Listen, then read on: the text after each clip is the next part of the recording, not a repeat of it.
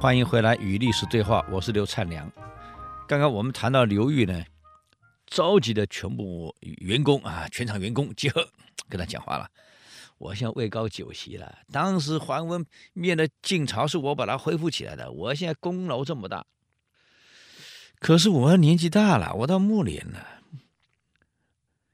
凡天下万事万物，就怕盈满，一旦满了，满着遭损。所以我想来想去，不如我退休算了啊！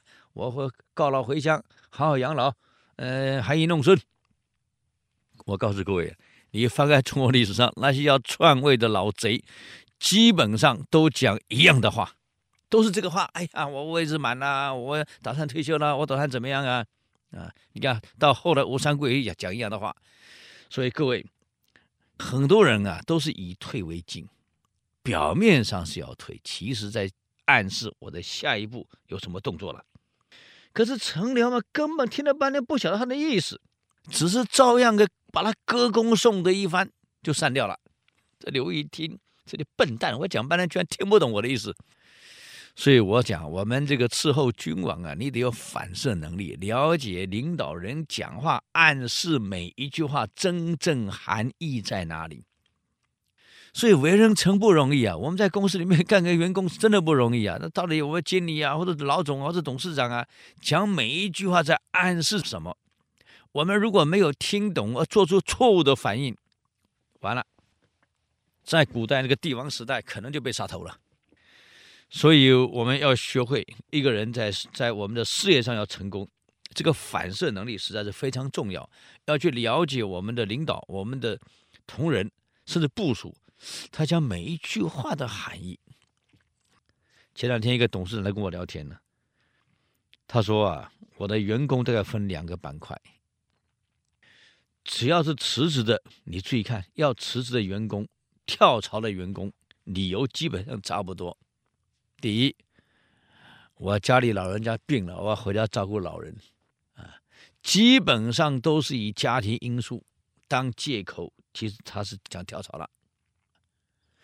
这种人啊，我知道他骗我，可是我也认了啊，我也知道你要走。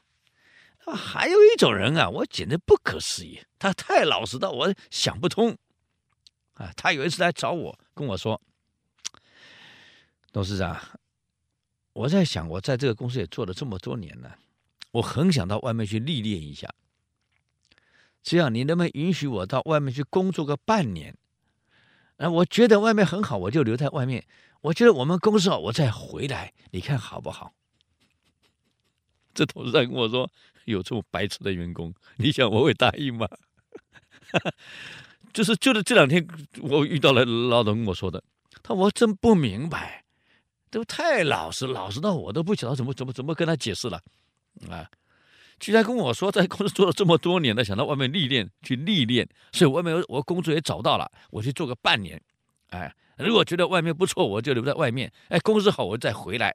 董事长，你看怎么样？啊，就第二天他又打个电话跟我说，董事长，我到外面上了一课谈判的课，我发现我昨天跟你谈判很失败。董事长说，对不起，我没跟你谈判。你只是告诉我叙述你的看法，我就跟你讲我的感受是什么。我们这个不叫谈判啊，你恐怕谈判还没学好，这个不叫谈判。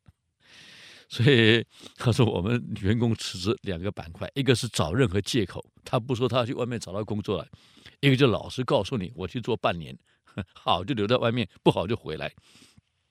哎呀，实在是我们这个这个这个现在。我想一想，这员工也太可爱了。我不晓得各位看官，你跟老板辞职会用这种理由吗？所以直接跟你讲，你不需要反射了，已经太明白了。但有些人找各种借口，你就要反射了。哦，你在暗示什么？我明白了。所以陈辽中没有一个明白的，只有一个中书令傅亮。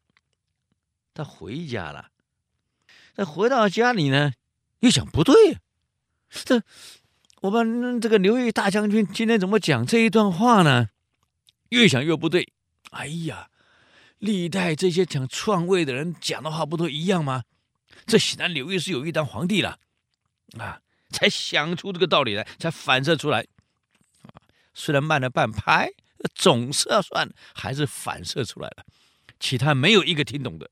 这老兄傅亮呢，又溜回来了，进宫去见刘裕。他跟刘裕说：“大将军啊，我们的相国，你讲的这刚刚那番话呀，我想来想去，这样好了，让臣让我先回到京城健康去，帮你打点打点。”这刘裕呢也知道他的意思，知道傅亮听懂他的意思，但是没有明讲，不能说：“哎呀，大将你想当皇帝呀，我去帮你安排安排。”这话不能讲，只是说：“哎呀，大将军，我明白你的意思，让我先回健康，帮你安排安排。”这刘裕呢知道他的意思，反射能力很强，就问他：“你要多少人马护送？”他说：“十个人就够了。”就这样，傅亮到达了健康后呢，就让朝廷召刘裕进京辅政。刘裕到了健康以后啊，就跟傅亮再暗示一下，傅亮就听懂意思了。呃，他告诉傅亮：“我也回来了，那我想久居这里，下一步你看该怎么做呢？”嗯，这傅亮呢，就去找皇上了，就跟皇上司马德温说。这个刘裕将军啊，这功劳这么大，不如你把位置让给他算了。为了天下，为了国家，你让给他算了。这司马德温本来能力就很差，但这一点倒听得懂啊。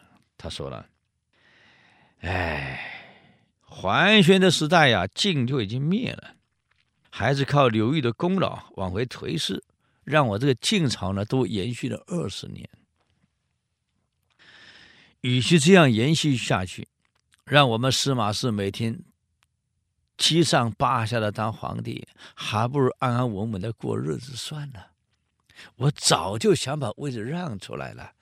既然刘裕先生有这样的意图，我会很高兴的给他。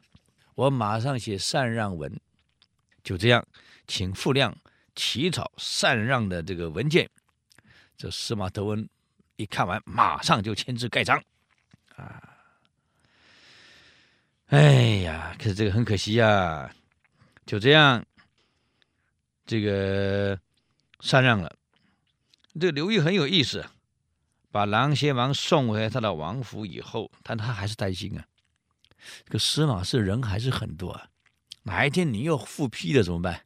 就干脆一不做二不休，就在他的府里面。把司马德温给杀了，就这样，西晋到了公元四百二十年，刘裕就结束了东晋的命运，啊，即帝位，晋朝东西合并，总共一百五十四年，啊，我们从西晋司马炎建国，一直到司马德文结束。